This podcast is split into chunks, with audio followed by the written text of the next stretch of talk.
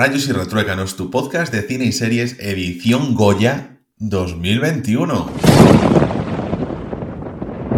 Bueno, vamos a hacer aquí un programa que es la innovación por la innovación. Entonces, Ana y yo hemos estado viendo ahí las películas que son las protagonistas de la noche de mañana sábado y, y las vamos a comentar. Vamos a ir leyendo un poquito así las categorías, eh, van a ser las categorías siempre está este debate, claro. ¿Por qué dice las categorías principales eh, y qué pasa? ¿Que los técnicas no son las principales? Obviamente, ya lo sabemos. Lo que pasa es que hemos visto más películas, además de las categorías de mejor película, etcétera, y sobre todo en los aspectos técnicos, tanto, tanto no podemos opinar. Por opinar, opinamos. Lo que pasa es que nuestra opinión, pues tampoco tiene tanto fundamento. Y, luego, por ejemplo, pues eh, de cortometrajes o de películas extranjeras, pues tampoco tenemos tanto, pero bueno, sí que vamos a darle una pinceladita y vamos a intentar que sea esto así llevadero y que os pongamos un poquito en situación de las que seguramente sean las películas de las que más oigáis hablar a partir de el sábado noche, domingo y que, bueno, eso, que cuando cojáis el periódico, escucháis la radio, veis la tele o entréis en vuestro Twitter o Instagram de referencia y hablen de esas películas, pues vosotros que primero lo hayáis oído en Rayos Electrocanos y ojalá pues las hubiese visto mucho antes que nosotros, eh, porque significará que nuestra audiencia es mejor que nosotros, que es lo que mola. Así que Ana, ¿cómo estás y cómo ves estos Goya 2021? Introdúcenos un poquito.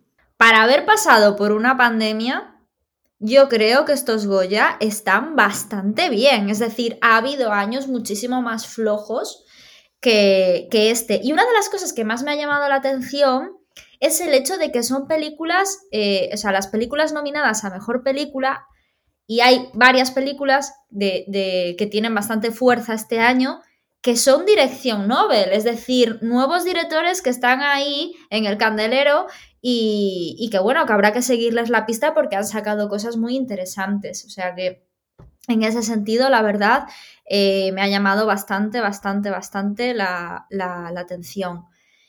Y bueno, Ángel, tú, a ver, yo digo de empezar un poquito ya con las categorías. ¿Qué dices? Yo digo que las presentemos en riguroso desorden o de. Es que si yo ahora vengo, es que ahora vengo y te, juro, pero claro, ¿qué, te digo? No, las vamos a presentar de menos a más interesantes. Pues entonces es un poco una categoría, categorización un poco mierder. Pero, vale, vamos a coger una, vamos a hacer una cosa, ¿vale? Para que nadie nos pueda decir, es que como le dais menos importancia esto que a otro. Vamos a simplemente a seguir el orden, el canon, la constitución que tiene premiosgoya.com, que es la página de los Goya, y voy a coger desde abajo hasta arriba en las categorías que vayamos a comentar un poquito. Como lo voy a hacer así en directo, si hay lag o lo que sea, pues os aguantáis. Entonces, pues mira, yo creo que mm, podríamos comentar un poquito sobre, por ejemplo, mejor película europea. Y digo, podríamos comentar teniendo en cuenta que solo hemos visto una película y cuando digo hemos, digo, has visto una película de mejor película europea. Así que cuéntame un poquito qué opinas tú de esta categoría. Bueno, pues a ver, yo he visto Falling de Viggo Mortensen porque la verdad le tenía muchas ganas porque me gusta muchísimo Viggo Mortensen, sobre todo desde que lo vi en Captain Fantastic, que fue como, no sé, ¿sabes? O sea, creé un mito alrededor de este hombre. Ya siempre me ha gustado, solamente por ser Aragorn, pero aparte de, su trabajo en Hollywood, me parece un tío súper interesante, que es muy culto, eh, eh, habla muchos idiomas y ha vivido muchos sitios y, y aún encima, pues es que eh, es un poco... Em, un, virtuoso, ¿no? Porque es que aparte, bueno, es poeta, es músico, es actor, o sea, tiene, es escritor. Y en esta película él es el que ha hecho el guion, él es el que dirige, pero además él es el que hace la música. Entonces me pareció un trabajo muy, muy completo, muy interesante. Y no sé, este hombre siempre que hace una entrevista digo, yo soy muy fan tuya. Sobre todo la de Leitmotiv, que os la voy a recomendar, la última que hizo en Leitmotiv, que me, que me moló mucho. Y bueno, eh, también pudo haber visto El oficial y el espía porque la tenemos disponible en Movistar, en Movistar pero la verdad es que no me dio tiempo y eh, dentro de todas las opciones que había, he visto antes otras películas, porque la verdad es que Roman Polanski cada vez me da mucha más pereza. La que sí tengo muchísimas ganas de ver, lo que pasa que por lo que he visto todavía está en el cine, es el padre, de la cual hablan súper bien. Está Anthony Hopkins y Olivia Colman, que había ganado el, el, Oscar por La Favorita, que bueno, es una actriz, una pedazo de actriz. Y mm, bueno, la verdad es que parece bastante interesante. Ha tenido una crítica brutal a nivel internacional y, le tengo muchas ganas, pero claro, me ha sido imposible verla. Así que bueno, mm, yo de mejor película europea, por lo que yo he visto, pues como solo he visto una, votaría a Falling. Pero, pero eh, tú va- votarías Falling porque es la que te ha gustado, la que más te ha gustado. Te ha gustado 100% por encima de las otras tres. Eso está claro. ¡Claro! bueno, Corpus Christi también. Corpus Christi también tiene muy buena pinta y le tengo muchas ganas. Que va a salir en- vamos a hacer un poquito la porra, es realmente. Nosotros hemos visto una Sí. parte. Yo digo que evidentemente siempre digamos así la que nos gustaría, pero mm, viendo un poquito el percal. Porque yo, por ejemplo, yo no veo que a Roman Polanski le, o sea, le metan una película, le dieron un galardón a Roman Polanski. Luego que también, a ver, que eh, voy a hablar desde el prejuicio más absoluto, pero como me gusta hablar a mí. ¿Qué pasa? Que tú tienes una película europea de Roman Polanski, pues la vamos a meter en los Goya, pues porque a lo mejor, pues, pues sí cual. me puede destacar, por lo cual. que sea, porque es Roman Polanski. Y perdona Porque que es diga, francés pero hay que ponerlo. El padre de Anthony Hopkins es la película que más pereza me da del mundo. Mira que me da pereza mi oficial el espía, pero es que el padre me da un montón. En cambio, Corpus Christi me llama mucho la atención y uf, Sí, o sea, a porque mí estamos aún con las otras categorías, así las más nuestras, pero si no está caída de cabeza y además es una que va a caer. Y buah, si me da tiempo, porque no queremos que se extienda demasiado este podcast, os hablo de una plataforma que he encontrado que me parece la rehostia eh, para estas épocas de coronavirus. Pero de momento aquí nosotros vamos con Bueno, que a ti te ha gustado Falling, pero ¿cuál crees que va a ganar? vale, a mí las que más me han llamado la atención para ver, o sea, a nivel desde fuera lo que estaba diciendo, Falling y Corpus Christi, ¿vale? Pero sí que es cierto que yo creo que la que va a ganar es el padre, por la repercusión internacional que está teniendo. Es que yo tampoco, bueno, tampoco he oído hablar mucho de ella, pero bueno, siempre está Anthony Hopkins, siempre es un poco de tirar. Lo que pasa es que. Tiene un oye, 7,8 en Film Affinity, ¿eh? Bueno, si tengo mucho Film Affinity me da por... Eh, pero claro, también, joder, digo, una película de Viggo Mortensen, que al final es un tipo bastante internacional, bastante, con bastante reconocimiento. Os recomiendo porque sobre esta película le hacen una entrevista, le hicieron una entrevista hace un mes o así en carne cruda, que está muy, muy bien. Las, las que tú recomendabas la del Leitmotiv, yo recomiendo esas y las dejo en las notas del episodio. Va a pasar, mira... eh, Ah, Ángel, una cosa muy interesante, que perdona que te corte. ¿Sabes que Falling, o sea, pone nacional, o sea, canadiense y está nominada a mejor película europea? No lo entiendo. Quizás sea- Pero, a ver, Es que no lo entiendo, yo no sé desde cuándo Canadá está en Europa. no quiero venir yo aquí de, de- de cuñado, pero claro, claro, ¿será como en Eurovisión que va a Israel y que va a otros países que no están en Europa? No lo sé. Mira, eh, a ver si lo, lo busco por ahí un poquito, debe tener algún tipo de producción un poquito española para poder, digo, española europea para eso, no sé. Fra- yo qué sé, Digo franco- yo. franco-canadiense o algo por el estilo. Bueno, al tema. Eh, Mejor película iberoamericana no hemos visto ninguna, no hemos visto ni Ana Llorona, ni Ya no estoy aquí, que está en Netflix, que es de mexicana, ni el, ni el Olvido que seremos de Colombia, ni el Agente Topo de Chile, que es una de las mejores votadas en IMDB, aunque a mí por el cartel me llame entre cero y nada. Pero bueno, aquí en este podcast, y cuando digo en este podcast, hablo por mí, aquí se juzgan los libros por la portada. Y hablando de las portadas, me ha parecido una portada súper guay, por ejemplo, eh, y estarás de acuerdo conmigo, la de Anatomía de un Dandy, que es el documental que está nominado a Mejor Película Documental y creo que también estaba en otra categoría más por ahí, que es un poquito el documental sobre la figura de Paco Umbral, que todos lo conocemos por el vídeo de eh, yo he venido aquí a hablar de mi libro y si no se habla de mi libro, pues yo me levanto y me voy. Pero que es un personaje que aquí, oye, pues yo creo que aquí a lo mejor este tiene, tiene como ya enjundia, porque, por ejemplo, de cartas mojadas no tengo ni idea de qué es. O sea, disculpad, porque venimos aquí un poquito más desinformados en el documental.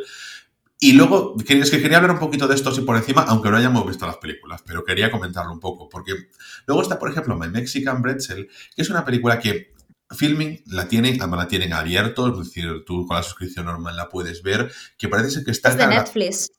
¿Cómo que es de Netflix? Ay, disculpa, que me he confundido, disculpa. Con ya no estoy aquí, te estás confundiendo, Sí, perdona, perdona, perdona, perdona. No, no, no, pero My, Mexi- My Mexican Pretzel Sí, sí, sí, que está disculpa. con- tratado con muchísimo cariño. O sea, que esa va a ser una de estas que, va- aunque pasen los Goya, pues caerá. Pero la que fijo caerá, fijo caerá, porque fíjate, Ana, que el día 4, eh, fue ayer, día 4, si yo no estoy mal, la echaron por Movistar. Eh, ¿Sabes que te dije? Le voy a dar a grabar. Y luego me olvidé de que le había dado a grabar. Y bueno, de todas formas, Sí. tampoco tuve tiempo a verla. Y esto es con muchísima justificación en no tener tiempo a verla, que es el año del descubrimiento, porque dura tres horas. Y esto me parece, bueno, también hay una entrevista mm, que le han hecho los creadores en carne cruda. Que es un documental que me tiene una pintaza tremenda, porque recoge uno de los sucesos más interesantes de este país y que ha quedado totalmente sepultado, que es eh, los disturbios en, Cartagena en 1992, en el que el, si no, quiero decirlo yo mal, pero bueno, un edificio institucional, es que no quiero comprometerme a decir el Consejo o el Ayuntamiento, eh, o la Diputación, o lo que sea, la Diputación no creo que esté en, Cartagena, eh, le prendieron fuego eh, los disturbios por la recuperación industrial y todas estas cosas. Un documental de tres horas que utiliza también las técnicas de pantalla partida y que entrevistan a la gente que han hecho un casting muy interesante y sobre todo cómo cuentan también que es algo que simplemente ha quedado completamente en el olvido porque en ese año, 1992, la Expo y las Olimpiadas. Entonces, ¿qué pasa? España transmitía el mensaje de bueno, crecemos, que nos va todo bien y queríamos dar una imagen de, de civilización al mundo. Y esto no es que no sea civilizado porque a veces las protestas y a veces los contenedores saliendo pues mm, no, pueden ser más civilizados que muchas otras prácticas empresariales pero no dan buena imagen. Entonces como que se ocultó todo e incluso la gente que allí vive parece que lo ha olvidado eh, no sé si tienes algo que comentar en documentales, porque si no ya paso mejor película de animación, donde aquí tenemos ya la porra completamente ganada. esto, esto, es muy fuerte. Es que solo hay una película, que es La gallina turuleca. la gallina turuleca. Bueno, pues nada, ya está. Eh, la nominada es esa y la ganadora esa. Porque, bueno, lo, tienen complicado para no ganar. Esto es de verdad hacer una película para que, para que te den un premio y no como cuando se hizo Crash. Es que, vamos. Pero bueno, ya con esto ya vamos a pasar, vamos a ir pasando eh, directamente a tiki tiki tiki tiki tiki tiki. Cada que nos encontramos, mm, vamos con actrices y actores revelación, ¿te parece? Sí, me parece estupendo. Vale, pues en Mejor Actriz Revelación tenemos eh, ya las películas que vamos a ir comentando en diferentes ocasiones. Así que, bueno, si no os comentamos un poquito el argumento aquí, a lo mejor en otro momento en el que vayamos a ir desgranando un poco más el, el meollo de la película, pues os diremos. Aquí nos encontramos que la primera de las nominadas es la película Anne y es para la actriz eh, Jone Laspiur. Disculpad si no lo pronuncio bien, si es Jone o si es eh, Laspiur o Laspiur, pero bueno, em, que está, o sea, que interpreta, a, si yo no estoy mal, es a la propia Anne, que da nombre a la película, pero que no es la protagonista, creo que es la chica. Y eh, tenemos en las otras nominaciones, tenemos a Por la boda de Rosa, tenemos a Paula Usero, que, si, una vez más, si yo no estoy mal, es la que el personaje que interpreta a la hija de, Rosa. Exacto, sí. En No Matarás tenemos a Milena Smith. Milena Smith hace de la chica que es protagonista aquí, bueno, semi-protagonista por lo menos en la mitad de la película de No Matarás, que como te dije yo, míratela porque está bien guapa en esa película. Luego hablo un poquito más de ella. Y luego tenemos a Griselda Siciliani, que está eh, por la película Sentimental. Sentimental es una película que nos ha gustado a los dos. Que hemos visto que, mucho, digamos, ya, pues eh, Guy haciendo una película mm, típica de Guy. Tampoco vamos aquí a entrar en, mayores consideraciones. Sí, pero lo que hace lo, lo, que hace lo hace bien, ¿no? Es como Aaron Sorkin. Siempre hace siempre hace películas de Aaron Sorkin, pero sabes que va a estar bien, sabes que te vas a ir con una sonrisa para casa. Bueno, sonrisa lo dirás tú, pero las de CSGI, por ejemplo, sí que te vas con una sonrisa. Eh, lo puedes pasar mal, pero es como que al final como te lo compensa un poco. Él te juega un poquito, te baila esas dos aguas. Y, mm. y, entonces yo aquí, si tengo que decir quién para mí va a ser la actriz revelación, para mí va a ser Griselda Siciliani eh, por sentimental. Y esto es mi deseo y es mi, apuesta. Ana, ¿tú cómo lo ves? Ay, pues yo creo que se lo va a llevar eh, Jonel Aspure. Pero vamos, o sea, de calle. A mí me ha encantado esa chica. Me ha encantado. Y yo creo que se lo va a llevar ella. Pues bueno. Es más, dudo entre Paula Usero o Jonel Aspure, porque Paula Usero también está muy bien en la boda de Rosa. Pero a mí, Jonel Aspure, a mí me gustó mucho, mucho, mucho. A ver, ¿qué pasa? Que cuando tú eres, o sea, el, Goya, de actor, actriz revelación, tiene una particularidad, que es que básicamente solo puedes apostar por él una vez. Porque claro, luego ya no eres revelación, no puedes intentar hacerlo pues como eso, como Javier Cámara, mejor actor, pues no puedes intentarlo tantas veces. Y claro, aquí como que te la juegas. Mm, yo, no sé, a mí le... Eh, ¿Qué pasa? Que tanto Juan como Pablo Sero, pues que ya son personas muy jóvenes que pueden tener dentro muchas cosas creo que eh, es mejor eh, su papel que el de que el de Paula Usero. Pero claro, también una vez más, de lo que tú tienes dentro del guion para ser más o menos protagonista. Estás comparando a lo mejor una que la película tiene su nombre, que va todo centrado en ella, y en la boda de Rosa no tiene tanto protagonismo y a lo mejor no tiene tanto para lucir. Bueno, en Anne, en Anne todo está centrado en la protagonista real, que es su madre. Eh, sí, pero ya tampoco sale toda- tantísimo. bueno, sale en la mitad del film, pero quiero decir, pero cuando sale, sale. También te digo. Quiero decir que tiene, tiene más presencia que Paulo User. Bueno, yo, em, mi apuesta es Griselda, la tuya es por el eh, Honey que interpreta a Anne. Entonces, mm, Sí. tiqui, tiqui, tiqui, esto que lo resolvemos la semana que viene, si tuvimos razón o no, o lo dejamos ya en el aire, lo dejamos ya en el aire. Bueno, yo qué sé. El mejor actor a revelación, vale, nos encontramos con Adam Nouron por Adu. A Chema del Barco por El Plan, que es el, el plan de verdad que yo ya no contaba con que es una película de final de 2019, que está entrando aquí porque se estrenó, bueno, pues eh, de aquella manera en 2020, que le vino ya el coronavirus. Entonces, pues bueno, Chema del Barco por Que El Plan. está disponible, la tenéis disponible en Disney, que yo flipé que estuviera en Disney, pero está disponible en Disney y la verdad es que está muy bien la peli, ¿eh? Sí, sin costes adicionales ni nada. En plan, en- entras por Star o ya la carátula principal, yo creo que ya si tenéis activado lo más de 18 ya os aparece. Tenemos a Yannick por Historias Lamentables y tenemos a Fernando Valdicielso por No Matarás. Yo aquí te digo, creo que para mí, para mí, para mí, eh, Chema del Barco, de verdad, es que, que voy por los mayores. Ya sé que voy a por los mayores y que a lo mejor que en esta revelación se pide otro tipo de juventud o cosas así, pero Chema del Barco me, me llegó mucho en esa película en, en el plan. Entonces, pues para mí es mi preferido.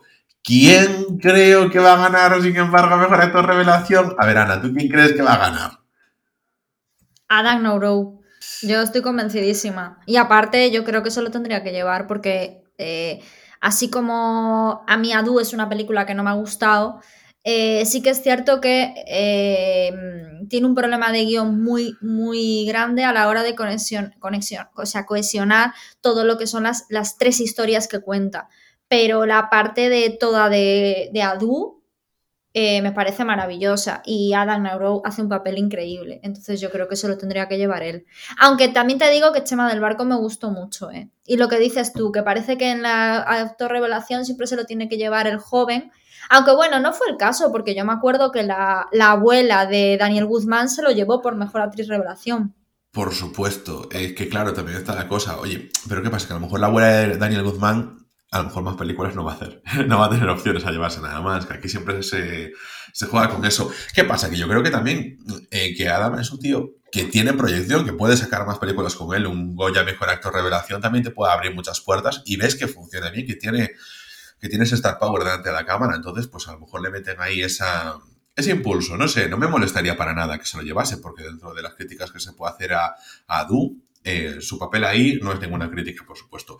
Está Vamos a- Exactamente. Mejor actriz de reparto. Y entonces vamos a encontrarnos con Juana Costa, que ya me dirás tú si te consideras que es de reparto es principal, que hemos tenido esta discusión con otra película. A Verónica Chegui por Explota, Explota. A Natalie Poza por La boda de Rosa. O a Natalia de Molina por Las niñas. Y el tiempo Qué comienza. manía con Natalia. Le estoy cogiendo manía a esta mujer siendo una excelente actriz porque es que la nominan ya, es que tiene que salir. Por narices tiene que salir. Es que vamos a ver el papel que hacen las niñas. Por favor, por favor, que sale cuatro veces cuatro frases. Y, y- y- y sin nada, porque por, no sé, es que por lo menos que hiciera una frase memorable, pero es que, en fin, no lo entiendo. Lo de esta mujer no lo entiendo. Le cogí manía el día que se llevó el Goya, de comida. comida, y no se lo llevó Inma Cuesta, que era realmente la que se lo merecía. por Entonces la ya le novia cogí manía por en eso. ese fatídico febrero es de que- 2015.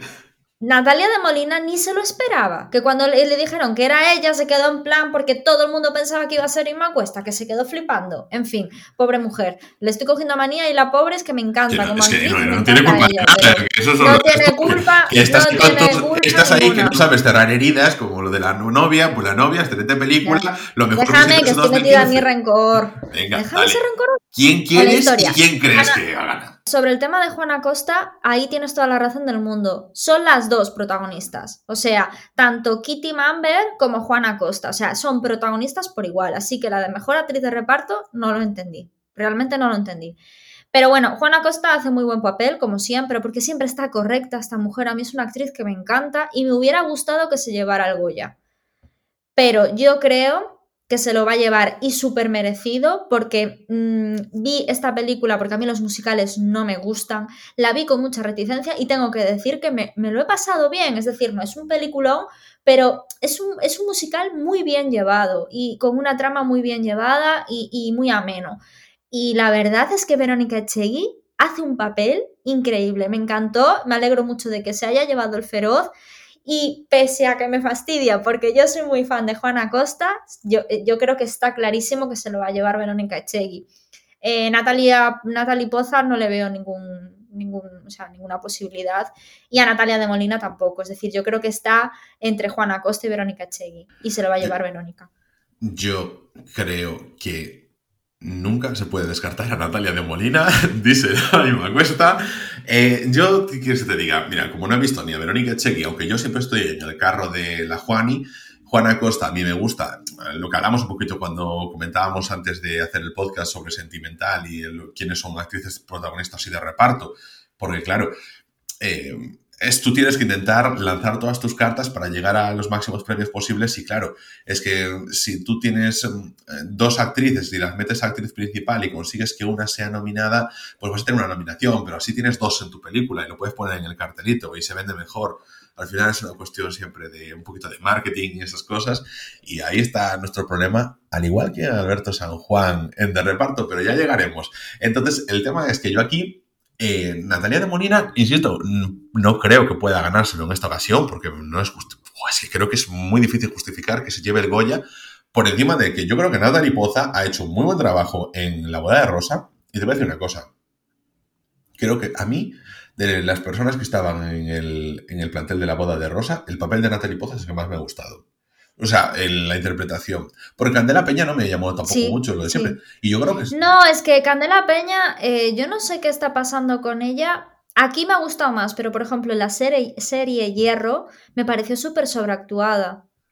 No me gustó nada en la serie. A mí me gustó en la boda de Rosa, pero creo que, aquí en la boda, sí, aquí en la boda de Rosa Sí, en la boda de Rosa a mí me gustó mucho, mucho, porque le había cogido un poco de tal y digo, ostras, en Hierro no me has gustado nada cuando Candela Peña siempre gusta y siempre me gusta. Pero sin embargo es lo que dices tú, el papel de Natalie Poza estuvo muy bien, muy bien. Pero bueno, yo creo que es eso, yo creo que está entre Juana Costa y Verónica Chegui, ¿eh? sin lugar a dudas. Bueno, como está Por cierto, el inconveniente, el inconveniente es una peli maravillosa. Vale, pues lo que yo te diga, eh, yo te cambio el inconveniente, me la veo, tú te ves No Matarás, que así la podemos comentar. Bueno, y respecto a mejor actor de reparto, antes que nada quería decir que una de, uno de los actores de reparto es Juan Diego Boto por la película Los Europeos. Sobre esa película quería decir que fue una de estas que se estrenó en época COVID, época dura, y que se estrenó directamente en Orange TV, que es una de estas plataformas que tienen las, las empresas de telecomunicaciones y que como que nos acercaba un poquito más a ese estreno simultáneo con el cine o a ese estreno por sustitución, ese estreno de pago, que eh, en esta época hemos vivido tanto que sí, eso que queremos cine, cultura segura, queremos ir, pero muchas veces si te abre un cine aquí en tu ciudad, las películas son siempre las más taquilleras para poder por, lo menos asegurar un poquito de, de audiencia y estas películas quedan más relegadas. Entonces, bueno, ha estado bien, es una pena que vaya tan limitado la gente que tiene contratado por Orange. Yo creo que si, si, se estrenase en un sitio de pago, pero en plan más abierto, pues que por lo menos podría recuperar algo más, en, más allá de los acuerdos. Entiendo que el acuerdo lucrativo con Orange es por la exclusividad, pero bueno. Entonces ahí está Juan Diego Boto, que no la hemos visto, los europeos. Podemos decir, Juan Diego Boto siempre está bien, y no mentir, pero bueno, no la hemos visto. Luego está Álvaro Cervantes por Adu, que bueno, en fin, es de la trama que menos nos ha gustado, Sergi López por La boda de Rosa y Alberto San Juan por Sentimental de Guy, que claro, volvemos otra vez a la misma. Eh, Alberto San Juan, de reparto, de reparto, tú dices que sí, yo digo que no, pero bueno, que yo creo que es más por lo otro que porque sea de reparto de verdad. Yo creo que en este caso, o sea, a mi manera de ver, así como Juan Acosta tiene el mismo protagonismo que Kitty Mamber, en este caso yo creo que todo gira alrededor del papel de, Javier Cama, Cámara y Griselda Siciliani. Así que yo creo que Belén Cuesta y Alberto San Juan están en un segundo plano, porque todo gira alrededor de los conflictos de pareja de, de Javier Cámara y Griselda, y yo creo que en este caso sí que está bien puesto como actor de reparto. Pero yo creo que simplemente a ti te convence darle esa explicación, pero que no es realmente la intención, porque mm, es que sin ir más lejos, estábamos hablando antes que Griselda Siciliani no fue, no fue presentada como mejor actriz, se metió como mejor actriz de reparto y a todo por culo porque vamos a intentar maximizar los Goya o las nominaciones. Entonces, por eso yo creo que ahí mejor no actriz revelación está. Está claro, como actriz revelación, pero no fue como actriz, actriz, fue como actriz revelación.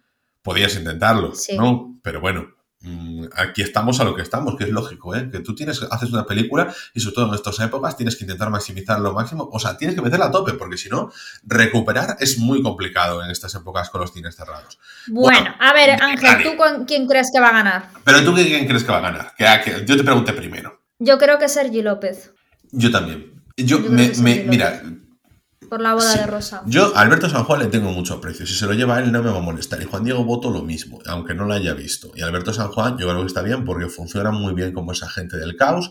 Quien Álvaro todo. Cervantes, yo creo que hay que hay que descartarlo ya de primeras. Eh, claro, yo es que no tengo nada contra ese chico, lo que pasa que, claro, al final, su papel de guardia civil en Adu, de la trama más maltratada, peor tratada, eh, pues las dos cosas, que no sé, como que, que- que solo es, tiene la, una... es la peor trama. Es eso, tiene una mirada al final de, tiene una mínima duda, insisto, o sea, si queréis ver una trama similar, que se trate mejor, eh, ved antidisturbios, porque tiene, está, el trato que se le da es mejor. Vamos con mejor actriz Y protagonista. Álvaro Cervantes a mí me, a mí me encanta, a mí me encanta. Pero aquí no, o sea, yo creo que Álvaro Cervantes a mí me encanta, pero Ah. yo creo que aquí no. ¿Dónde más sale Álvaro Cervantes? Que yo no lo tengo ubicado a este chico. O sea, sé quién es, pero nada más. No. Pues mira, sale la, la película de la última de Julio Meden, la de Oh, la que sale con. Úrsula Corberó. El- no, el árbol de la vida es de Terrence Malick. ¿El árbol de... De pero si era de un árbol, ¿verdad? O, algo así, ¿no? Sí, sí que era, sí que era. Espera un momento. A ver, no, vamos a no te preocupes, no te preocupes. No, no traigas esas pesadillas a mí de nuevo porque recuerda que casi me corto El las árbol de la sangre era. Pues eso, pues eso, sangre a mí me encantó esa película. muñecas. Me encantó y está y hace un papel, papelón que flipas en la, en la película El árbol de la sangre de Julio Meden. Y es un actor que a mí me gusta mucho y, y- y aparte es guapísimo, por cierto. Pero yo creo que aquí no. Es que Yo es lo que dices tú, es la trama peor tratada. Lo de guapísimo. Es la- discrepo. es la- A mí me encanta. Ahí entramos en, en ya, jolín, bueno, lo principal, ¿no? Bueno, mira, de hecho voy a decir de mejor actor protagonista porque es como que tiene así las que, un par de ellas que no vamos a hablar más de ellas y además todo por culo. Vale, mejor actor protagonista tenemos a David Verdaguer por Uno para Todos. Vamos a ver. Eh, yo ya empiezo diciendo que yo no sé por qué, de verdad, eh, David Verdaguer, un beso desde aquí, te tengo un poco de tirria. No, no está justificado, yo lo digo, no pasa nada. Un beso desde aquí, te tengo tirria. Eh, Es que, es que no, no es nada personal, no sé, pero bueno, en fin. Ernesto Alterio, por un mundo normal, una vez más, aquí Ernesto Alterio, por haciendo un poquito de, de él, que no la hemos visto. Luego tenemos a Javier Cámara por Sentimental y luego tenemos a Mario Casas por No Matarás. Y yo aquí digo que quien quiero que gane mejor actor protagonista, pero, pero bueno, pero que lo quiero. y Mario además Casas. creo que se va a ganar es Mario Casas. Y tú lo dices muy convencida, Totalmente. pese a no haber visto No Matarás. Sí, pero vamos a ver, eh, confío en tu criterio y y he leído sobre la película y yo creo que es una película para que por fin se lleve el Oscar. O digo el Oscar, el Goya. Tengo que decir que mm, eh, este es un actor junto con Miguel Ángel, Mi- ay, Miguel Ángel Muñoz, no, eh, Miguel Ángel Silvestre, que siempre les he tenido mucha tirria. Y tengo que decir a favor dos. de Mario Casas, tengo que decir a favor de Mario Casas que así como Miguel Ángel Silvestre hemos comentado que no nos está gustando nada los papeles que está haciendo, que está súper sobreactuado, a mí en 30 monedas me horrorizó, o sea, no sé qué le pasa a este hombre, porque a mí en Seis- Sense8 me, me había gustado mucho, pero sin embargo los últimos papeles muy mal y yo no sé, o sea, no avanza, está como estancado. Sin embargo, Mario Casas, yo me acuerdo cuando lo vi en Las Brujas de Zugarramurdi, que dije, what the fuck, ¿qué hace este tío aquí? Y fue, fue, fue evolucionando, evolucionando, evolucionando, evolucionando.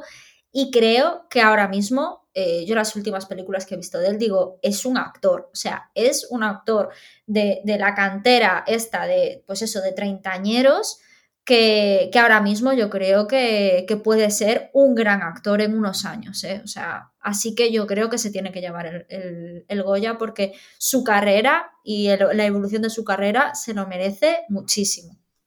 Pero este es el Goya mejor actor protagonista, no a mejor eh, actor honorífico. Mario Casas, te voy a decir, hace muy buen papel aquí en No Matarás. ¿Qué pasa? Que Javier Cámara siempre hace. de Bueno, no es que siempre haga de Javier Cámara, siempre está bien, pero tampoco está notable y sentimental. A mí no me parece destacable, tan destacable el papel, aunque me haya gustado de todas No. esas cosas. Pero Sí, bueno, lo hace muy bien, pero no, no es algo- tampoco el papel da para más. Exacto, porque es como que la eh, Cesgay vamos a hablar un poquito más del tema, pero Cesgay hace películas que yo considero siempre que las hace y que están muy bien y que mm, no tienen pretensiones de ser grandísimas películas, sino que son unas películas buenas, que son unas películas sólidas, que te pueden rondar el 7, 7 y medio y siempre moverse por ahí. Por eso un poquito de rabia me da cuando de bueno, a mí Truman, tengo... A mí Truman me gustó mucho ¿eh? y el papel de Javier Cámara en Truman me pareció una pasada. O sea, yo creo que Truman es otro rollo, ¿eh? A mí, a mí es una película que me llegó muchísimo, no me esperaba nada de ella, la tenía como que pereza y no me esperaba nada de ella y a mí me llegó, no sé si fue, por el momento que la vi, pero me llegó y me atrapó muchísimo y Ricardo Darín está maravilloso también. También puede ser que por el momento en el que yo la vi, pues tampoco me llegase tanto, pero insisto, mmm, yo creo que Guy sabe muy bien dónde está y que sus películas no tienen mayores pretensiones y eso está muy bien que es lo que si una película, tiene que eh, saber lo que es, saber a dónde quiere ir y saber a dónde quiere llegar. Entonces, bueno, pues eh, yo creo que en esto lo hace muy bien él. ¿eh? por ejemplo, viendo los claros paralelismos que tenemos en Sentimental. Sentimental es una película en la que vamos a hablar un poquito de ella porque estamos haciendo muchas referencias. Es una película en la que nos encontramos a una pareja que tiene que discute, que tiene conflictos y que se ve que cuando llega Javier Cámara, su mujer le dice que ha invitado a sus vecinos a cenar. Eh, los que hayáis visto una película que es Un Dios Salvaje, que es una grandísima película, eh, vais a encontrar muchas similitudes, ya que eh, nos encontramos ante estos cuatro protagonistas dentro del piso discutiendo, hablando, y que son incapaces de, dejar ir a sus vecinos y que no hay manera de que esa escena se cierre y siempre los va persiguiendo y afloran sentimientos del pasado, afloran... Mm, contradicciones, mm, rechazos que se tienen entre ellos y reproches entonces está muy Sí, y además, además ambas son adaptaciones teatrales. O sea que, que, no sé, que a mí el cine que, que refleja adaptaciones teatrales me suele gustar mucho y, y sí que es cierto que es muy parecida. A mí me recuerdo mucho a Un Dios Salvaje. Es que tenía ese recurso de no dejar salir a tus, eh, a tus agentes del caos. ¡Claustrofobia! Claro, está, está, muy, muy bien, de verdad. Lo vais a pasar muy bien con esta película. Y además tiene, así como eso, como un dios salvaje, momentos en los que te puede de verdad la ira. Aquí es como más contenido, es como una, un poquito más incomodidad. Entonces, pues bueno, está muy bien. Y, vergüenza ajena. Vergüenza ajena. Estaba pensando, si no, porque fíjate, Javier Cámara es el protagonista de la serie. Yo lo estaba pasando fatal, que sabes que. Claro, pero te iba a decir, él es el protagonista de esas series, yo no sé quién está detrás de la película sentimental, no he tenido tiempo de buscarlo aún, pero los que estaban detrás de Bota Juan y Vamos Juan son precisamente los que estaban detrás de la serie Vergüenza de hoy Javier Rey, no, Javier, eh, ¿cómo se llama? Ay, este chico, no me sale. Ana, este actor tan bueno, Jolín, el de Vergüenza, que está con Malena Alterio en Vergüenza, que es el del artista, el del artista, Javier Gutiérrez, por favor, uf, eh, ¿en qué momento de colapso mental? Bueno, pues yo creo que a lo mejor hay algo por ahí, porque incluso si te fijas en, mismo en el estilo del póster y tal, pues me, tiene, me recuerda un poco, no sé si la productora. Bueno, en fin, el caso es, Mario Casas, mejor actor protagonista, tiene tiene muchos visos y yo creo que está muy bien merecido. De verdad, echadle un vistazo a la película porque No Matarás, yo creo que es la última vez que vamos a hablar de la película porque no está más nominada a más cosas. Tiene un ritmo muy bueno. O sea, llegas, la película dura una hora media y media muy clavadita. Y, a lo mejor llegas al minuto 40 sin haber descansado un segundo desde que empieza. Y luego mm, cuando, o sea, no es que tenga valles, porque no los tiene. Es una película que está muy, muy bien dirigida. Esto, la verdad, está, está muy, muy, muy medido. No sé, me gustó muchísimo. Y, yo creo que no la vais a desperdiciar, va a gustar a muchísimo tipo de gente. Es, eh, tiene visos de ser también bastante comercial. En Mario Casas, eso está uno de los mejores papeles que ha hecho. Yo creo que eh, perfecto para que él se lleve el Goya y bien dado estaría. Mejor actriz protagonista. Mira, tenemos a Maya Averasturri por Aquelarre. Insisto, la tengo a la mitad, así que tampoco quiero comentar muchísimo, pero bueno, está bien. Luego tenemos a Kitty Mamber por el inconveniente, que Ana yo sé que está eh, living con ella. Luego tenemos a Candela Peña por la boda de Rosa, que ya comentamos un poquito, que no es la Candela Peña que más nos gusta, pero que es una Candela Peña que está muy bien y la película nos ha encantado, es que nos ha encantado muchísimo. Y luego está Patricia López Arnaiz por Annie, que es que me parece que tiene que ir de calle esta chica porque me parece un papel brutal, el mejor papel de, o sea, de, actriz protagonista, eh, pero tremendo, no sé, yo desde que me puse la película, la película es ella, o sea, es ella arrasando por donde pasa y mm, no sé, con una fuerza, con una mala hostia, con un magnetismo. Ángel, olvídate, olvídate, olvídalo. Kitty Mamber. Kitty Mamber, está maravillosa. Kitty Mamber. Vale, Patricia, mira, Patricia López Arnaez me encantó también, pero es que Kitty Mamber está maravillosa. Es que esa, esa falta de vergüenza, esa sabiduría de la edad. Ay, ay, ay, ay, ay. Puede que mañana me vea el inconveniente, pero aún así que si que Patricia López Arnay no se gana el Goya por esto, mira, ya queda en el pasado lo de Inma Cuesta si no sucede esto, así te lo digo. Bueno, vamos entonces con mejor canción original. Eh, ¿Lo comentamos? ¿No lo comentamos? Porque, bueno, estamos ahí dudando si hacerlo o no, que teníamos aquí. Y si no me sale del corazón, voy a aprender a decir que no. que no, que pues, no. Eh, tenemos un poquito claro que... Está, vamos, o sea, yo no la tengo. Vamos, por Rosalén. o sea, es más... que no las tengo todas conmigo, pero ¿sabes qué pasa?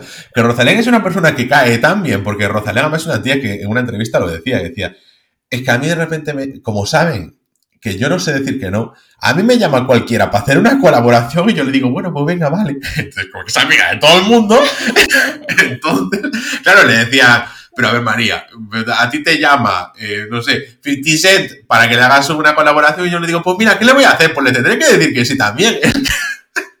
es una chica que está todo. Ángel, pero que no, que es que, que de verdad que es buenísima la canción. Yo me la pongo todos los días. perdona, me lo estás diciendo. Es que es la, canción feminista tendría que ser un himno, un himno feminista, un himno feminista. Yo aquí, el hombre del grupo ha sido el que ha traído a Rosalén a vuestras vidas. Entonces, ¿qué cojones estás diciendo? Pues si yo no sé, pero si yo siempre voy con, con Rosalén, voy a muerte.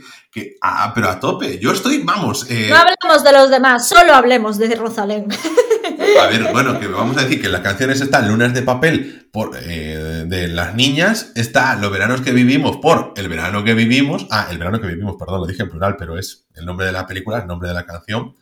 Y luego, eh, vamos a ver si no la lío yo aquí con, uno, con la embajada Sababú, que es de Sheriff Badua, Roque Baños de la película Du. No quería yo. Roque Baños. Vale, pues nada, eh, eh, pues eso, que nosotros vamos con Rosalén. Eh, a tope. Criterio aquí, bueno, criterio que nos gusta la canción. El corazón, ¿qué más criterio quieres que ese que el corazón? Rosalén está siempre con nosotros y con tu espíritu, entonces pues nada, sigamos. mejor guion adaptado. Bueno, aquí volvemos a encontrarnos otra vez de que Orígenes Secretos, que es una película que ha estado en Netflix, que ha tenido cierto ruido, pues cuando apareció por el tráiler, llamó la atención, gustó, pero que no hemos visto. Eh, sentimental de Cesgay, a Cesgay, es el mejor aéreo adaptado, a Bernardo Sánchez y a Marta eh, Libertad Castillo por los europeos, y a David Pérez Añudo y a Marina Párez Pulido por Annie. O sea, las películas son Sentimental, Orígenes Secretos, que está en Netflix, Los Europeos, que no está en ninguna parte, Anne, que también está para alquilar al mismo tiempo que Sentimental. Hemos visto dos de las cuatro, mm, mejor yo adaptado. Yo aquí apostaría por eh, Sentimental, porque lo que decimos antes, películas que completamente, yo también, yo también que se lleva muy bien. Por cierto, en Sentimental, uno de los gags recurrentes, bueno, voy a llamarlo gag, pero no es un gag porque no es una cosa de, de chiste, pero para que todos nos entendamos, es que hablaban precisamente de vamos a invitar a los vecinos porque les enseñamos cómo ha quedado el piso decorado. Y yo es una cosa que te digo que está muy bien traída, que en dirección de producción y cosas así no lo hemos comentado, pero yo en todo momento, antes de que ellos lo mencionasen incluso, estaba yo, anda el piso, qué bien decorado, anda el piso, qué cosas. O sea, quiere decir, quien haya hecho la maqueta del piso también se lo ha currado muy bien. Eh, no ha sido simplemente una cuestión que se ha puesto ahí because yes. Entonces, pues bueno, simplemente ese detalle, ya sabes que a mí los temas de decoración y vestuario me gustan y este es uno de ellos. Entonces, aquí vamos los dos con esta, es la que queremos y es la que creemos. Así que, para adelante. Sentimental Letter Guy, que es igual no tan ganadora como se espera, porque nosotros aquí como somos como la brujador, que tenemos un poquito la, premonición, pero bueno, aquí mejor guion original. ¡Guau! Mejor guion original. Tenemos a Adu, que por favor, espero que no, por lo menos que le dé un tercio, es decir, la parte de Adu, las otras dos partes que no, que, partan el Goya. Luego tenemos Historias lamentables, si no recuerdo mal, esta está en Prime Video, que es la de Javier Fesser. Eh, y, Clara, y Clara García. Claro García, no, perdón, disculpad, no sé qué me pasa. Eh, luego tenemos a Alicia Luna, a Iciar Boyain por La boda de Rosa y a Pilar Palomera por Melo. ¿Veis que no sé qué me pasa? Por las niñas. Bien. Nos quedan solo dos, ¿eh? Nos quedan, eh, bueno, perdón, tres, tres, categorías. No nos vamos a poner mucho por aquí porque no, ya hemos hablado un poquito de que eso, Adu tiene tres historias, Ana ya ha rajado lo suficiente de ella. A mí Adu es una película que, como al igual que Ana, mmm, me sobran dos de las tres historias. Creo que la historia principal, que da nombre a la película, está bien, en la que nos gusta, en la que nos puede llegar a emocionar, ¿sabes? Puede jugar con la sensibilidad. Creemos que falla en algunas cosas, pero eso lo podemos comentar ya luego en dirección. El guion original, La boda de Rosa, a mí es el que más me ha gustado. Es que es el que más me ha gustado de los tres, de los cuatro que hay aquí, de las tres que vimos, la que más me ha gustado. Y aquí llegamos a las niñas. Y las niñas que sé que a ti se te ha hecho bola, a mí no. Y al principio sí. Es decir, que los primeros tratamientos, pero yo creo que fue donde lo. Eh, por cómo lo estaba viendo y tal, porque luego cuando la retomé hoy por la mañana, me gustó mucho más. Y te voy a decir que para mí es una de las películas, insisto, yo creo que igual, si le damos otra segunda oportunidad, yo la veo entera, porque a mí la segunda parte me gustó mucho, mucho, y la primera parte se me hizo un poco bola. Entonces, como que no tiene una diferenciación tan marcada, no tiene como un pico y un valle en la mitad, o que empiece muy lento.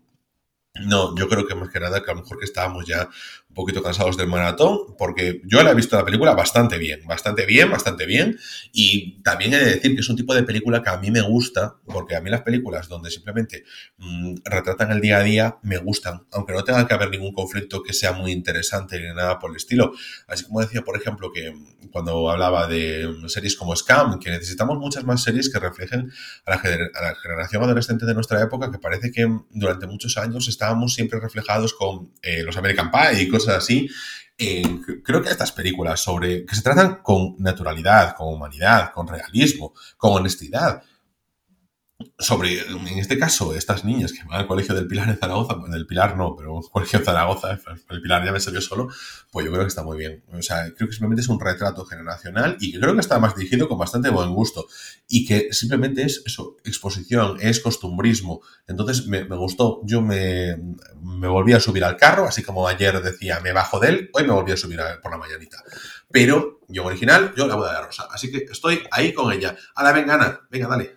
A mí las niñas no me llegó. Yo como alumna de colegio de monjas mm, no me llegó. Creo que están todos los clichés ahí del mundo mundial metidos, no sé, no me... A mí, no sé, es una película que debería de ver, de ver otra vez quizás porque no, no sé, no, no, entendí, no entendí la repercusión que está teniendo, la verdad. Y por supuesto yo voy con la boda de Rosa a tope porque bueno, Adu ya ha explicado que creo que tiene un problema de cohesión de las tres de las tres historias, que lo que dices tú, la peor historia eh, para mí es la de los guardias civiles y la de Ana, de Casti Ana Castillo y Luis Tosar es un poco, yo creo, no sé, lo metieron ahí pues porque son dos actores buenos, reconocidos y la historia de Adu me encantó, pero el resto me sobró muchísimo. Entonces, es que si te fijas, yo creo que... Ana, perdona, pero si te fijas, eh, ¿estoy yo mal acaso si en la propia página de los Goya, el cartel que sale en la propia página de los Goya, eh, es que de verdad no quiero yo cagarla, pero sale Adu, sale Adu con su colega, el con actor revelación, y sale eh, Luis Tosar y Ana Castillo, pero es que ni siquiera salen los guardias civiles, que es una historia que estuvo ahí que nos importaba cero, de verdad nos importaba cero. Y la de Luis Tosar, Luis Tosar ahí me caía un poquito mal, y, y Ana Castillo, joder, que sabe, es que somos muy fans de ella. Nosotros pensamos por donde pisa, pero que tampoco pintaba tanto, es que no, no, no. Es que no, no pinta nada. No claro. pinta nada, o sea, no tenía sentido. Pero bueno, tiene cosas buenas la peli y, y eh, eh, si estamos criticando precisamente el guion, no podemos decir que va a llevarse el guion. Entonces, La boda de Rosa, que para mí es maravillosa. Venga, mejor dirección Nobel. Ángel, en mejor dirección Nobel, esto es lo que te estaba comentando al principio, ¿vale? Que fijaros que tanto Anne como Las Niñas, que son dos películas nominadas a Mejor Película, están como Mejor Dirección Nobel, es decir, son... Eh, eh, la, pero, y además, My Mexican Bretzel, pues ¿por qué no va a Mejor Película? Porque va a Mejor Película Documental. Pero también. Claro, claro. Pero es lo que iba a decir ahora, que, que y, y, luego está también el inconveniente, que tiene varias nominaciones y también es mejor dirección Nobel. O sea, que este año ha sido un año de eh, nuevos directores y directoras, lo cual me alegro muchísimo, pero muchísimo. Así que me alegra de que gente así haya hecho películas, o sea, de gente nueva haya hecho películas así. O sea, es una cosa a tener en cuenta este año, yo creo que es muy destacable. Y yo creo que la mejor dirección Nobel entre Anne, el inconveniente, las niñas y eh, My, My Mexican Bretzel, pues la verdad es que no vi My Mexican Bretzel, tengo que verla, eh, pero yo creo que aquí se lo llevaría Anne, David Pérez Añudo. Yo creo, o sea, yo quiero que se la lleve Anne y creo que se la va a llevar Pilar Palomero por las niñas. Y ahora bien, vamos con mejor dirección, que ya solo nos queda mejor dirección y mejor película. Mejor dirección, ya hemos hablado de Salvador Calvo por Adu. Juanmo Bajo Yoa, que se estrena en, este, en esta porra por Baby, película que no hemos visto y apenas sabemos nada de ella. Luego tenemos a Iciar Boyain por La Boda de Rosa y a Isabel Coiset, que no es lo mismo que Iciar Boyain, aunque yo a veces las confunda, por Nieva Benidorm. en este caso hemos visto dos de las cuatro. Yo por dirección no puedo, de verdad, eh, salvar a Adu, no puedo. Y bueno, ya veremos un poquito más arriba mejor película, a ver qué si se lleva algo o no se lleva, pero yo creo que aquí, en mejor dirección, no sé. quiero que se lo lleve Iciar Boyain. Hombre, claro que quiero que se lo lleve, me parece que plantea bien los... Jolín, nosotros estamos en el carro de Rosa, coño, pero y, creo que además que lo desempeña muy bien toda la parte del pueblo, como incluso llega en el tramo final, como después lo de la cara, creo que está todo muy bien contado, está bien estructurado, el agobio que se siente, todo eso lo transmite muy bien, esas ganas de romper con las cadenas, lo lleva todo genial. Yo, oye, ojalá de verdad hiciera ahí, pero como bueno, insisto, Isabel Coiset tiene su nombre luego Juan Abajo yo, vos también, y por Baby, que no tenemos ni idea de qué película es, aquí es nuestro podcast de cine serie de referencia, no tiene ni idea, pero bueno, yo insisto, la boda de Rosa, nos vamos con ella. Como, insisto, como mejor dirección Ganadú, por aquí. Yo creo que también. Yo creo la. Iciar Boyain ha puesto a tope por ella. Y luego, mejor película. A ver, Ángel, yo aquí está Adu, Anne, La boda de Rosa, Las niñas y Sentimental. Yo creo que aquí Sentimental no va a ser un Truman este año porque no es una película que tenga el suficiente peso narrativo ni actoral como para ser mejor película. Yo creo que esto está, o sea, yo quiero que sea La boda de Rosa, pero yo creo que esto está entre Adu y las niñas. Pensando como un, uno de los que votan en los Goya. O sea, yo creo que está entre Adu o las niñas. Pero para mí es La boda de Rosa, la mejor película de este año. Bueno, a ver, eh, ¿qué quieres que te diga? Yo creo que Sentimental lo has descartado muy rápido y te lo digo completamente en serio. ¿eh? Porque, quiero decir, tú le das, la le das el Goya mejor película a Du o a Sentimental, nadie se te va a quejar. En Anne, puede ser que se te quejen precisamente por el contenido. La boda de Rosa no se te va a quejar nadie, pero van a decir, oye, es que no es tan buena, porque la nota que al final refleja la gente tampoco es tan buena, pese a que nosotros digamos que es una película infravaloradísima, que es de lo mejor que hay allí, todo eso. Las niñas, insisto, dirección Nobel, pues bueno, pues si no se tampoco pasa nada. Eh, parece que muchos títulos se ha ganado muchísimo también, insisto, a mí me ha gustado mucho, pero yo no considero que sea la mejor película. Eh, no, no, es mejor que Annie, no es mejor que La boda de Rosa. Eh, para mí, y no, es, y no, es mejor, no es mejor que Sentimental. No es mejor que Sentimental, pero para mí, o sea, para mí sí es mejor que Adu. Pero porque Adu tiene tantos fallos, tiene tantos fallos que no, no la puedo ni. O sea, para mí Adu es la peor película de todas las que hay aquí, de estas cinco películas. Y yo, insisto, quiero que gane la boda de Rosa. Ahora bien, voy a poner mi apuesta, voy a decir, venga, no lo vamos a jugar aquí. Yo creo que va a ganar la mejor película, Sentimental. ¿Qué va? Bueno, no, ahí no. Bueno, y a mí que me importa, pero si es mi porra, haz tú la tuya y déjame. Venga, hala, dale. yo ya le he dicho que creo que va a ganar Adu o las niñas, no sé. Sí, claro. Pues yo creo que puede ganar Sentimental, la boda de Rosa, Anne o Adu. No te jode. Venga, mójate. Yo creo que Adu va a ganar Adu. ¿Sabes por qué? Porque la mejor película siempre lo hacen en referencia a la taquilla, a, a muchas cosas, ¿sabes? No. Yo creo que va a, ser. nos queda bien, es como con Truman sobre la novia. Bueno. Exactamente, pero porque Truman tuvo muy buena acogida por el público. Mejor película es un poco engloba todo, ¿sabes? Y yo creo que no solo engloba la calidad que puedas verle tú como persona eh, eh, cualificada para valorar cine, ¿no? Como son ellos, que son directores, actores, guionistas lo que sea. Yo creo que aquí tienen que ver un compendio de todo, llegar a todo el público. y, muchas veces, pero es que muchas veces es si le damos un impulso a una película que puede tener más recorrido, porque al final un Goya Mejor Película le pega un impulso, claro, ¿qué pasa? Si Adu se lleva el Goya Mejor Película, ¿qué va a suceder? Adu está en Netflix, está accesible para todo el mundo que la quiera ver allí, simplemente si paga su suscripción a Netflix. Pero es de Mediaset, es decir, pasado mañana, si gana el Goya, la estrenan el domingo siguiente en, en Mediaset, en Telecinco y te la ponen en prime time y se quedan, vamos, fresquísimos ellos y quedarían contentísimos. ¿Qué pasa? Que aquí, pues a mí, si te lo ganas al de verdad, ni taquilla ni pollas, ni se queda bien ni pollas, aquí lo que tú tienes es, mm, oye, eh, Mediaset, me quedo, me voy de quedar bien contigo porque si no, tío, no sé, Digo yo, ¿eh? Aquí un poquito tal. Y yo creo que si tú coges una película como sentimental, a nadie le va a molestar que gane el Goya. Puedes decir, hombre, me gustaría que fuese otra película, como La Boda Rosa, que me gustó más, como Anne, que me parece más arriesgada, como Las Niñas, que puede ser más, bueno, fresca, patino, no sé qué te parece más tópica, pero, o Adu, que es más comercial, pero sentimental no le va a molestar a nadie. No le va a molestar. Entonces yo muchas veces digo, bueno, pues es como un Green Book ¿Por qué? Porque Green Book se la da, si a nadie le importa que, se la hayas dado, o sea, a nadie le va a parecer. O 12 años de esclavitud, que siempre lo menciono. Claro, sí que a mí yo llevaba mucho tiempo sin mencionar a, Green Book. insisto, es que no le tengo odio a la película mm, como tal, como tampoco se tienes a Natalia Molina, pero ¿y quieres que te diga? Eh, me, da rabia que, que, se funcione así. Entonces yo creo que es la más inofensiva sentimental.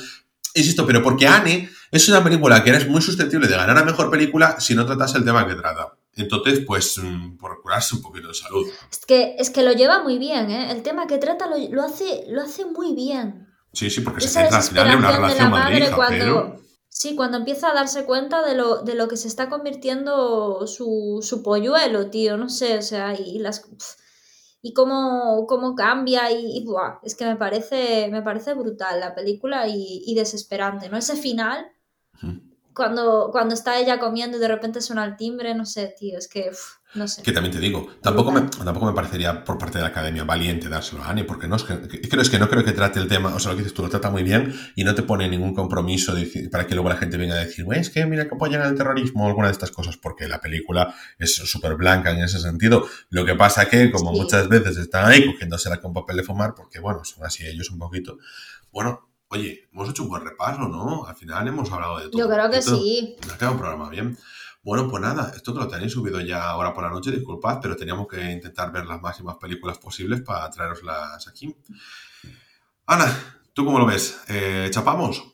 Sí, yo creo que sí. Ya, ya mañana será la gola de los Goya, que dicen que va a ser un mix entre presencial, no presencial. Esto va a ser como como los exámenes en, la universidad, una cosa un poco rara, a ver qué nos encontramos mañana. Yo tengo mucha curiosidad, simplemente solo por ver a ver qué se ha montado. La presenta Antonio Banderas y Loles León, lo cual me mola mucho porque adoro a, Loles León y últimamente adoro a Antonio Banderas porque me gusta mucho esta, esta última etapa de su carrera, o sea, última, no sé, o penúltima que está teniendo, ¿no? Estos, estos últimos años, la verdad es que me, me está volando mucho. Así que me hace mucha ilusión y, nada, ya os comentaremos lo, que pasamos durante la gala, que la veremos Ángel y yo. Claro, entre, entre coger a una Victoria Abril o una Loles León, siempre nos quedamos con Loles León y que le dé ahí, que mande a callar un poquito a Victoria Abril cuando dice tonterías. Y bueno, Antonio Banderas pues, está haciendo ahí sus cosillas y tal, bueno, pues está ahí a su bola. Pero bueno, que también, jolín, está bien que traigan a Loles León y a Antonio Banderas porque son como dos, eh, dos puntales diferentes pero insistimos aquí, pues yo, siempre lo digo, joder, trae un poquito más de gente, más de cantera y estas cosas a los Mario Casas, a gente que, pueda tener un poquito más tal, que no siempre tienes que ir a las grandes figuras, ya sea de la televisión nacional o de la internacional, sin caer en hacer tres años seguidos ahí Dani Rovira. Pero bueno, el año pasado, pues creo que contentó a la gran generalidad a Silvia Abril y, y Andrea Buenafuente, ¿no? Cosas así. No tienes por qué. Eh, bueno, que, que tienes mucha cantera, yo qué sé, ¿sabes? Que el Goya que no sea solo de los que llevan allí un montón de tiempo, que refresque un poco, porque hablamos un poquito que a lo mejor los premios Feroz nos podían resultar un poquito más interesantes que los Goya, que también incorporan series y que parece que ya solo centrarse en las películas como si fuese el de verdad el plato fuerte, puede quedar ya un poquito desfasado. Bueno, con esto ya echamos, así que recordad que nos podéis encontrar en nuestra cuenta oficial de Twitter, en arroba rretruécanos, podéis seguir escuchándonos y escuchar los episodios atrasados en Spotify, en Evox, en Apple Podcast, en casi cualquier aplicación de podcast. Así que nos vemos aquí dentro de siete días en Rayos y Retruécanos, el podcast.